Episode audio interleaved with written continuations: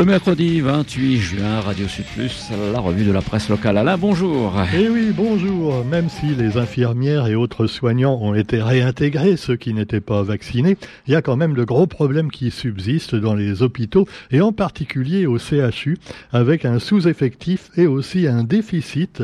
La une du quotidien est consacrée au CHU, euh, l'hôpital qui connaît une perte de 50 millions d'euros pour l'année 2022 et doit faire face à un nombre insuffisant d'urologues c'est pas le moment d'avoir des problèmes de prostate. Hein. Ah oui, oui. Et là, euh, ouais, on a envie de dire laissez pisser, mais non, pas du tout. Alors quoi qu'il en soit, c'est un manque de moyens qui risque de vous gonfler la prostate justement et de fragiliser la prise en charge des patients. Voilà donc un sujet quand même très grave et euh, qui peut concerner tout le monde tôt ou tard. Et puis vous avez aussi quelque chose qui va faire grogner les, gens euh, et les lecteurs des journaux, c'est l'inflation avec également euh, les transports aériens. Et là, c'est le PDG de Corsair qui s'exprime et il est plutôt pessimiste. Pascal de Dizaguirre, le PDG de Corsair, dit, je cite, il va y avoir une sacrée inflation sur les billets d'avion. Et là, c'est pas une inflation sur le nombre de billets vendus, euh, il serait trop content. C'est évidemment une inflation sur le coût, le coût pour les usagers, puisqu'évidemment, euh, s'il y a des augmentations du prix du carburant ou euh, des problèmes liés justement à, faire en sorte qu'il y ait moins de pollution et, et, que les avions soient plus propres énergétiquement, eh bien, ça suscite évidemment une augmentation du billet d'avion. Donc, la question de la consolidation se proposera un jour c'est inéluctable. Il y a un problème de taille critique pour les petites compagnies et donc il faudra penser à nouveau à une union. Et on avait pensé, on s'en souvient, à l'union entre Air Austral et Corsair qui ne s'est pas faite. Et euh, comme le dit le PDG de Corsair, le projet Air Outre-mer est mort-né. Enfin, Air Outre-mer, rien à voir avec la compagnie qui s'appelait Air Outre-mer et qui, on sait, très bien fonctionné euh, à la fin du XXe siècle avant de, de couler, hein, voilà, au début du XXIe. Alors, euh, beaucoup de compagnies sont mortes Hein. On se souvient d'Air Liberté, euh, euh, il y avait Minerve également qui dépendait d'Aéro-Maritime, si je me souviens bien. Bref, des compagnies euh, qui ont existé un certain temps et qui ont fini par mourir avec quelquefois des passagers qui n'ont jamais été remboursés. Alors bon, cela dit, il y a de nouveaux avions s'il n'y a pas de nouvelles compagnies. Et on sait que maintenant il nous reste quand même quatre compagnies hein, viables, mais vous avez quatre nouveaux Néo. Alors là, le Néo, le nez en l'air, non, c'est le en l'air, le nez de l'avion, et oui, Néo, rien à voir avec euh, euh, des, des, films, hein, c'est les A330, A330 Néo, voilà, c'est leur nom. Pourquoi? Parce qu'ils sont nouveaux, alors euh, ils sont moins polluants, et alors c'est Corsair qui a commandé quatre nouveaux Airbus a330 Neo. Voilà. Alors le prix des billets d'avion, le risque d'un transport élitiste, dit-il. Et eh oui, si ça continue comme ça, euh, euh, ça coûtera pas plus cher d'acheter un première classe. Hein. Non mais c'est vrai. Vous avez vu le prix des billets en bétaillère alors bientôt, ben, on se dira peut-être pour euh, 10 ou 20% de plus, autant qu'on voyage en classe affaires ou en première. Ben rien que pour goûter un petit peu une fois dans notre vie à du caviar, hein, les pauvres. Ah là là, bon, quoi qu'il en soit, eh bien, 175 euros de plus, par exemple, sur un Paris-New York, nous annonce-t-il. Et puis alors, sur les billets, euh, la Réunion, je vous laisse consulter les prix. Des fois, on reçoit des pubs ridicules euh, sur Facebook. Je sais que des fois, ben, il y, a, les pubs. Hein. Par exemple, Air France, 440 euros le billet. Waouh Non, c'est l'aller simple. Hein. Et c'est à partir de ah, ah oui mince oui et l'aller simple et pas toujours hein, ça dépend des paires ah bah non quand même faut pas exagérer donc ça fait le double l'aller-retour voire plus alors évidemment euh, en temps normal euh, c'est déjà cher mais là ça va être les vacances et je vous dis pas les prix pendant ce temps-là, la région, évidemment, a essayé de s'intéresser aussi aux billets. Et euh, on le sait, il y a toujours la continuité territoriale, mais elle n'est pas pour tout le monde. À tel point qu'effectivement, avec la nouvelle région, qui est quand même plus à gauche que l'ancienne, enfin oui, nettement plus à gauche même, par rapport à Didier Robert, eh bien, Hugues Bello a décidé quand même de baisser un petit peu le, la limite pour pouvoir bénéficier de la continuité territoriale, la fameuse LADOM. Donc, si vous voulez avoir un billet gratuit de temps en temps, pour vous et votre famille, d'abord, ce sera pas tous les ans, mais ce sera à partir euh, d'une somme un petit peu plus grande.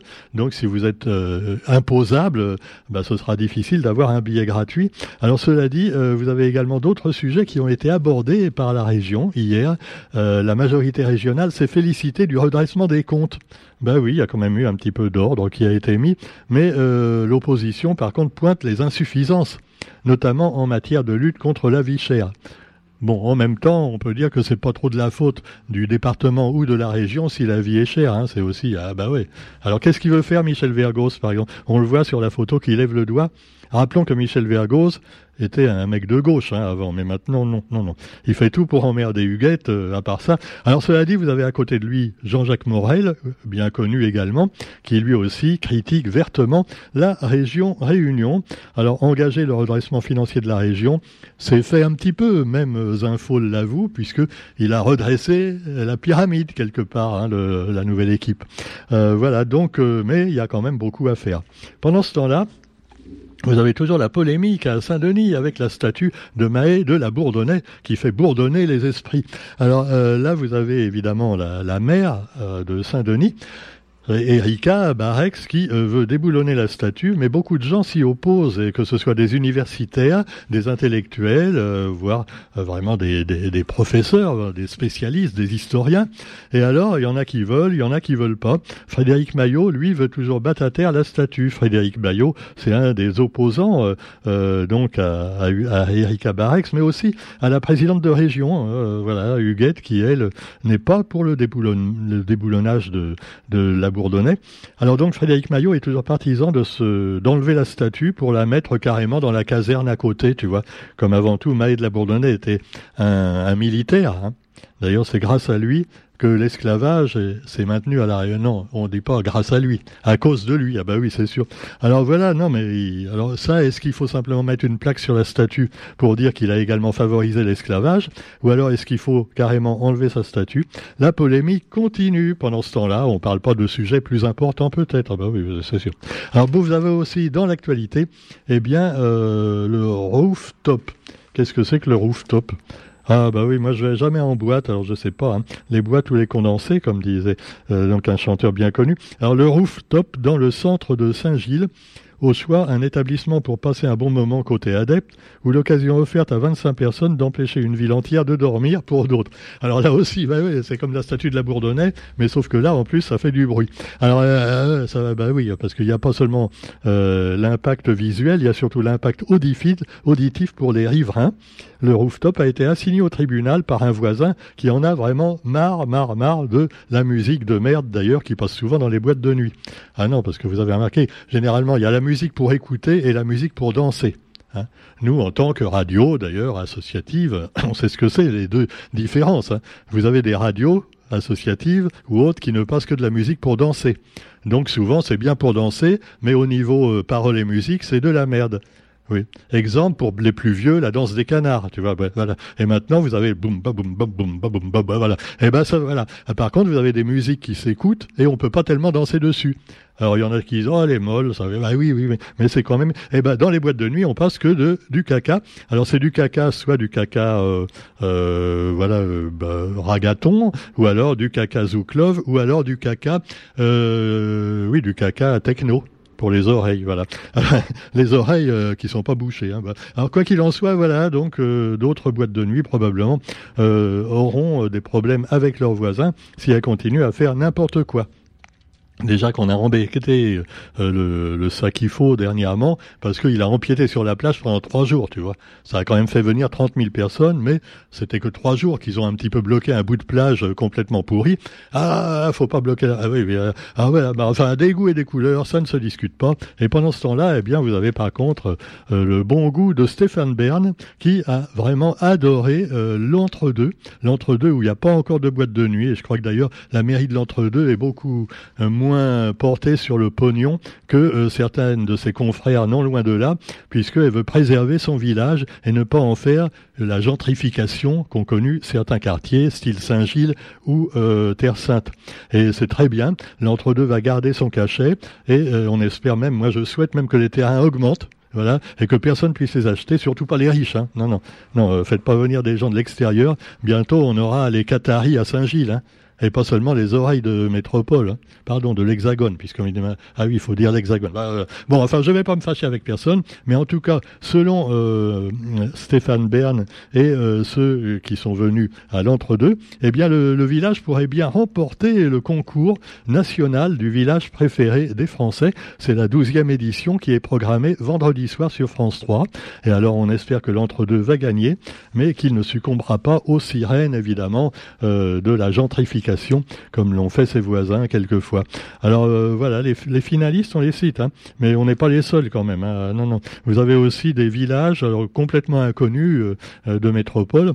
La Chillac en Auvergne, euh, Druide-les-Belles-Fontaines en Bourgogne, Pontrieux en Bretagne, Beaulieu-les-Sloches dans le centre Val-de-Loire, Lumio en Corse, Atonchâtel dans le Grand Est, Esquebec dans les Hauts-de-France, euh, pas Welbeck, hein, non c'est non, c'est un joli village. Alors, Flaggy en Île-de-France, euh, Beaumont en Auge, Belvès en Nouvelle-Aquitaine, Belcastel en Occitanie, là c'est les châteaux en Pays de la Loire, Sainte-Marie de la Mer, ah oui, euh, quand même, en Provence, Côte d'Azur.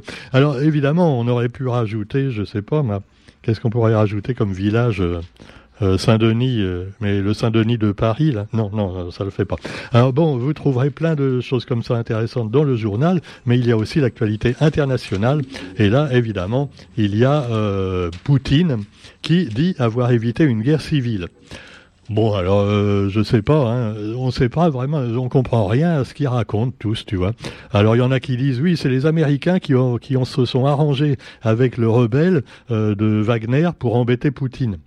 Non, mais attendez, ils sont capables de tout, tu vois. Et, les Américains, ils ont déjà fait venir les talibans en Afghanistan à la place des Russes, il y a, il y a 40 ans. Ils seraient capables également de mettre un dictateur encore pire que Poutine à la tête de la Russie, rien que dans leur propre intérêt. Hein. Ah non, mais c'est probablement pas eux quand même. Non, non, là, là. Euh, ils étaient au courant qu'il y aurait un truc qui allait se passer, mais sans trop savoir, tu vois. Non, Roger, ce n'est pas comme les tours du 11 septembre. Hein complotiste. Bon, alors quoi qu'il en soit, rébellion, Poutine, lui, il a dit, il a sauvé la Russie, il a empêché une guerre civile. Alors curieusement, son opposant, euh, l'ancien de Wagner, qui était pas content parce que il n'avait pas assez d'armes et euh, apparemment il y avait eu des bavures de l'armée officielle russe euh, à son encontre, et alors il est parti en Biélorussie. Alors il s'est réfugié en Biélorussie, mais en même temps les Biélorusses c'est les copains des Russes. Alors moi je comprends pas si le mec il veut se sauver de Poutine, pourquoi il va en Biélorussie? Alors là encore il y en a qui ont une nouvelle, une autre version. La Biélorussie, disent-ils, eh bien ça va permettre au groupe Wagner donc de, euh, de conquérir l'Ukraine par le nord et en envahissant, pourquoi pas Kiev, à nouveau d'ici quelques semaines. Alors bon, euh, pour l'instant, Monsieur Prigogine, euh, il donne pas de nouvelles, on ne sait pas où il est. Tu vois. Oui, Prigogine, c'est le fameux méchant de Wagner. Hein. Voilà. Ne pas confondre avec le ministre des armées russes, qui lui aussi a une tête de méchant. Je vous disais hier, c'est Galabru en méchant, tu vois. Michel Gal. Oh Non. Alors, et, voilà, donc euh, c'est sur Prigogine en Bélarussie. Et il a indiqué, Poutine, que maintenant, l'État russe avait complètement financé Wagner, mais que maintenant, ben, ils en veulent plus. Mais Wagner continue à sévir, on le sait, dans les pays d'Afrique. Voilà. On va plus avoir France-Afrique, on va avoir Russe-Afrique. Et puis, bah, vous avez aussi l'actualité, un, petit truc tragicomique également, à propos d'environnement et euh, de polluants en matière de santé. Alors, euh, on dit que les sénateurs ne servent à rien. Mais, ah si, si, si, ils ont fait une expérience médicale. Ouais, ouais, les sénateurs. Bon, vous me direz qu'il risquait pas grand-chose, tu vois. On leur a juste coupé une mèche de cheveux pour ceux à qui il en restait évidemment, pour les analyser. Et on s'est aperçu quand dans, dans le, les 26 sénateurs analysés, les cheveux, on, a retrouvé plein de métaux et des métaux rares en plus, des métaux euh, et des terres rares utilisés dans les smartphones et autres objets de haute technologie. C'est incroyable, hein eh oui, euh, sur 93% des sénateurs. Alors est-ce que c'est ce qu'ils bouffent à la cantine du Sénat Peut-être. Euh, hein? Il y a des mets rares quelquefois.